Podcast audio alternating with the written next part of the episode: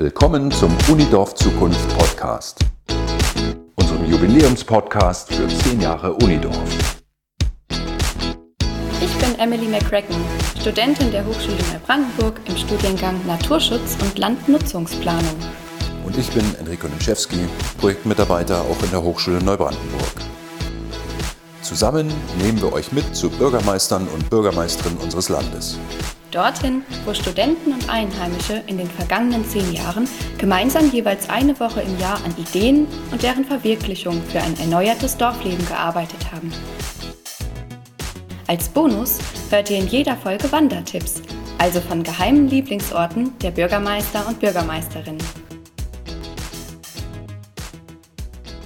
Mein Name ist Mike Stegemann, bin Diplom-Agraringenieur, Gas- und Wärmenetzmonteur vom Beruf arbeite als stellvertretender Naturparkleiter im Naturpark Flusslandschaft Penetal und bin seit 2014 ehrenamtlicher Bürgermeister hier in Krien. Wo liegt der Ort und welche Besonderheiten finden wir hier und in der Umgebung? Er liegt im Dreieck zwischen Klembenow, Anklam und Jamen, mittendrin. Wir haben als einer der wenigen Orte immer noch eine Verkaufseinrichtung. Wir haben noch eine Tankstelle, noch die Grundschule und wir haben die Kita. Wir haben ja selbst im Konsum noch eine Poststelle. Also das ist ja, von der Grundstruktur ist dieses Dorf noch gut. Das Unidorf-Projekt lief ja vor zehn Jahren hier, die erste Station dieses Programms. Und was mir daraus in Erinnerung geblieben ist und was auch meine Nachfragen bei den Gemeindevertretern, die länger dabei sind als ich, ergeben hat, war, dass ein Jugendraum im Ergebnis dessen geschaffen wurde. Der Jugendraum war auch eine Forderung von damals äh, vielen Jugendlichen. Zwischenzeitlich waren wieder weniger. Jetzt haben wir im Moment wieder mehr, die sich auch engagieren, die gemeinsam auch einiges unternehmen, die sicherlich so einen Raum auch haben wollen würden. Haben wir ihnen dann die Räumlichkeiten, die wir haben, zur Verfügung gestellt.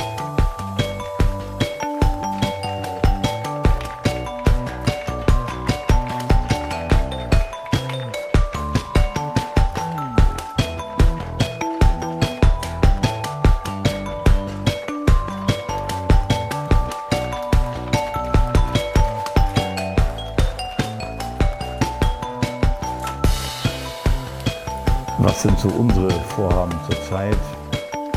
Als Gemeinde sind wir im Moment dabei, modernisieren die Schule. Wir halten an dem Schulstandort fest als Schulträger. Wir wollen den auch äh, zukunftsfähig machen im Rahmen digitale Schule. Da läuft auch die Förderung an.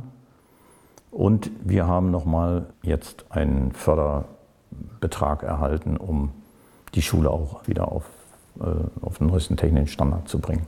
Und damit verbessern sich natürlich für die Kinder und auch für die Lehrkräfte die Arbeitsbedingungen maßgeblich. Ne? Generell war ja ein wichtiger Aspekt des Unidorfs, den Jugendlichen von Krien eine Stimme zu geben, um sich aktiv an den Entscheidungsprozessen beteiligen zu können. Wie wird denn heute mit den Jugendlichen zusammengearbeitet? Meine Zielsetzung war, als ich als Bürgermeister angetreten bin, die Gemeindevertretung erstmal drastisch zu verjüngen. Nun kann man da nicht von Jugend sprechen, wenn die Leute schon Mitte 20 oder Anfang 30 sind. Aber immerhin ist die Hälfte der Gemeindevertretung jetzt unter 40. Das war vorher anders. Dann hat die Jugend über den Sportverein ja eine Mitspracherecht bei Aktivitäten. Die Jugend hat auch oder ist auch beteiligt bei uns an den äh, Veranstaltungen in der Gemeinde. In dieser Dorffestrunde, die wir 2014 unter dem Motto äh, Wer macht mit das Dorfleben neu zu gestalten. Da sind auch viele Jugendliche dabei. Wir veranstalten ja nicht nur äh, das Dorffest an sich, sondern eine ganze Reihe von Veranstaltungen. Jedenfalls äh, versuchen wir das, seitdem wir diesen Kreis gebildet haben, äh, auch jedes Jahr durchzuhalten. Und da ist die Jugend auch ganz groß mit dabei, weil das interessiert die Leute. Und weil wir eine gute Kantorin haben, die das äh, na, zusammenführt und die auch zusammenhält. Die Jugend fühlt sich schon aufgehoben, hat ja auch Möglichkeiten, sich dann einzubringen und mitzumachen. Ich sage, wenn wir die Kräfte, die wenigen, die wir im Dorf haben, nicht bündeln, dann werden wir auch nicht erreichen, dass das Dorfleben als solches überhaupt zu bezeichnen ist. Ne? Würden Sie denn sagen, dass das Unidorf 2010 zur Ortsentwicklung beigetragen hat? Ich kann das schwer einschätzen. Ich habe ja die einzelnen Punkte nicht selbst miterlebt. Sicherlich werden immer irgendwelche Impulse auch fortwirken, sage ich jetzt mal so. Eine Sache war zum Beispiel das äh, grüne Klassenzimmer. Das gibt es noch. Mhm. Das ist sogar fortgeführt worden. Das grüne Klassenzimmer äh, ist jetzt durch einen äh, Schulgarten mit Förderung des Landes ergänzt worden. Die Schule ist auch nach wie vor Umweltschule, ich glaube zum fünften Mal. Das wäre zum Beispiel ein positiver Aspekt. Das war ein Entwurf eines Studenten. Wusste ich gar nicht, dass das auch aus, darauf zurückzuführen ist. Mit dem Engagement, das Sie mitbringen und den Erfahrungen, die Sie jetzt in Ihrer Arbeit gesammelt haben, könnten Sie sich vorstellen, neue Ideen mit den Bewohnern Kriens in Form eines Unidorfs nochmal stattfinden zu lassen, zu erarbeiten? Die Ideen sind ja das eine, die müssen aber aus, äh, aus dem Inneren herauskommen. Wenn da jemand kommt, macht eine Studie und gute Ideen, es ist ja was von hängen geblieben, wie, wie das grüne Klassenzimmer. Das ist aber auch mehr, weil es, äh, da ist ja eine permanente Nutzung dahinter. Durch die Schule. Wenn Sie kein Personalkonzept oder kein Nachhaltigkeitskonzept haben dafür. Ich glaube, daran haperte, dass der Jugendtreff zum Beispiel, den wir sicherlich über die Zeit gerettet gekriegt hätten, äh, nicht mehr existiert. Der wurde ja zum Problemfall, weil es war keiner da, der das betreut hat. Und wenn da nicht einer mit Herzblut dabei ist und das macht, dann, dann äh, nützt ihnen die gute Idee nichts und dann nützt ihnen auch nicht das Startkapital, um das einzurichten. Ja, dann äh, verkümmert das ganz schnell wieder.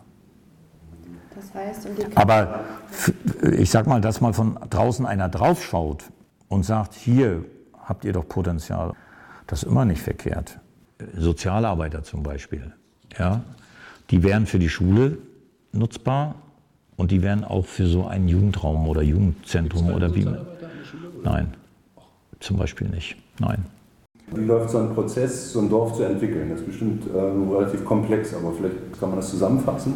Es gibt ein Grundinteresse. Ich möchte hier leben und möchte hier gut leben. So, und ich habe einen gewissen Anspruch an Kultur, an Umfeld, an Natur. Und wenn ich diese Ansprüche füllen will, da muss ich auch selbst ein bisschen was dafür tun. So gehe ich daran. Und äh, wenn man die Leute anspricht in der Regel, dann bewegen sie sich auch. Erst zaghaft und der eine oder andere geht auch wieder, aber die Mehrheit bleibt dabei und übernimmt für sich einen Part. Wir haben zum Beispiel äh, letztes Jahr die Gedenktafel für Keffenbrink erneuert und mit Spendenaktionen und Spendensammlung und haben sie wieder an dem Geburtshaus von Keffenbrink angebracht. Das ist ein Sohn dieses Ortes. Ansonsten müssen Sie die Initiativen dann auch nutzen. Und so entwickelt sich dann Dorfleben. Und das müssen Sie dann aber auch am Laufen halten. Der Olle Schorl ist ja Gemeindehaus. Hier, wo wir sitzen, ist unser Gemeinderaum. Und das soll zum Mehrgenerationenhaus umgebaut werden. Das haben wir nun fast abgeschlossen, um für jedermann auch nutzbar zu sein. Multifunktionshaus. Multifunktionshaus, genau. Und das wird dann nicht nur von einem Verein genutzt, äh, sondern. Das soll für alle Vereine offen stehen, für jedermann. Und würden Sie sagen, das ist äh, einer der Erfolgsfaktoren für, oder ein weiterer Erfolgsfaktor für so eine Dorfentwicklung, dass man so einen Ort hat, äh, ja. wo sich verschiedene Vereine treffen, wo neue Ideen Un entstehen, unbedingt. Gesprächsanlässe gibt? Ja. Das fördert den Zusammenhalt, das fördert die Gemeinschaft und aus der Gemeinschaft heraus erwachsen dann auch Ideen und Initiativen, so dass dem Haus wieder mehr Leben eingehaucht. Und finanziert wird es dann über Beiträge?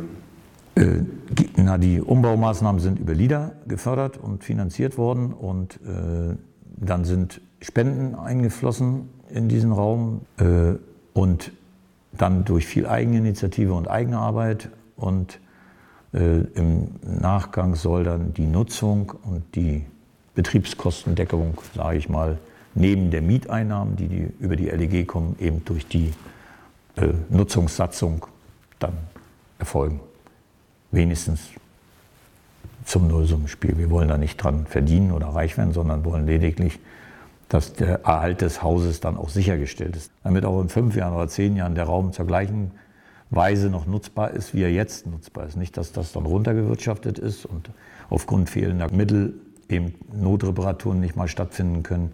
Wobei wir uns als Gemeinde auch nicht zurückziehen werden und nach wie vor ja auch gewisse Unterhaltungskosten für dieses Haus im Haushalt einstellen werden.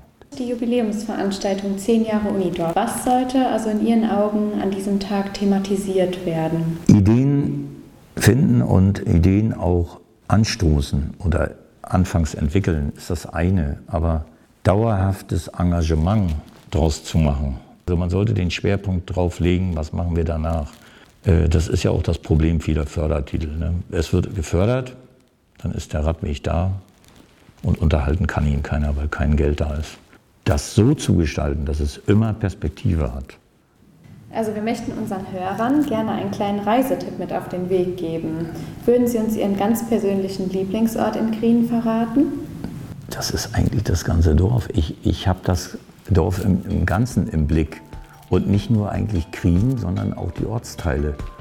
Und trotzdem würde ich jedem sagen, als erstes in Grien steht der älteste Taufstein Pommerns. Eine Abbildung davon gibt es im Pommerschen Landesmuseum.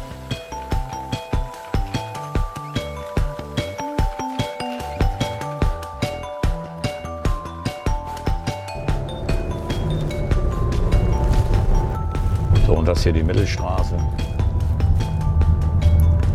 Das Dorfgemeindehaus ist ja genau im Dorfzentrum. Ja. Ist so. Die Kirche ist gleich daneben. Das ist ein gewachsenes Runddorf und dann das andere nach außen hin ist später dann alles dazu. Wir hoffen, euch gefällt der Podcast und ihr abonniert die Sendereihe, wenn ihr mehr hören wollt.